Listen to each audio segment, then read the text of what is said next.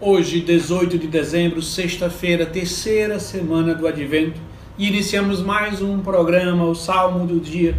E o salmo de hoje é o Salmo 71, 72. O mesmo que nós meditamos ontem.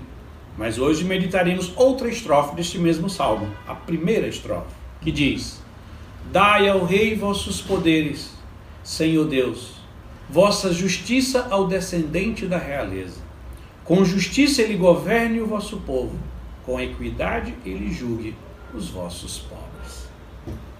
Este é um salmo real, onde se reza pelo rei e deseja toda sorte de bênçãos para aquele que era o governante do povo de Deus.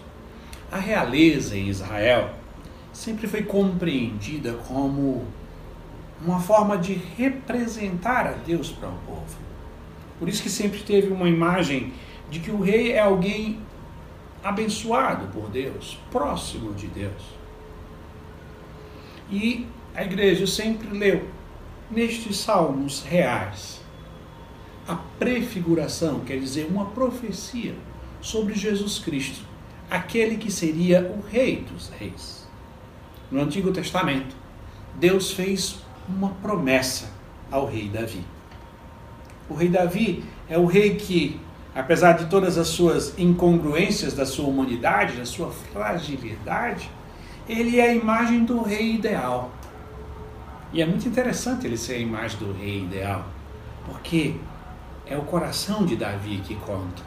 O coração de Davi é um coração confiante na infinita misericórdia de Deus. E é um coração que adora a Deus, que reconhece quem é Deus e quem é Ele. E Deus faz uma promessa por meio dos profetas, mais especificamente sobre, pelo profeta Samuel, que de sua descendência virá alguém que governará para sempre. Então toda a esperança messiânica de Israel está centrada nessa promessa que o Messias será da descendência de Davi. Por isso que Davi prefigura Jesus Cristo. Aquele rei que tem um coração completamente devotado ao Pai. Mas claro, é uma prefiguração, porque Davi é uma criatura limitada. Ele só aponta para aquele que é Jesus Cristo, o Rei dos Reis. E nós estamos, no advento, nos preparando para o nascimento de Jesus. Aquele que vai nascer em Belém, a cidade de Davi.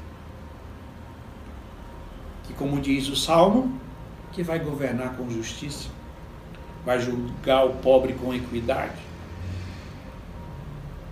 Que nesses dias que antecedem o Natal do Senhor, que o seu coração, juntamente com a Virgem Maria, cresça em expectativa para aquele que é o descendente de Davi, o Messias esperado de Israel, o nosso Salvador, Jesus Cristo, o Rei dos Reis, o Senhor dos Senhores, que por amor a nós nascerá em uma manjedoura de forma simples e humilde. E assim concluímos rezando mais uma vez a primeira estrofe que diz: Dai ao rei vossos poderes, Senhor Deus, vossa justiça ao descendente da realeza.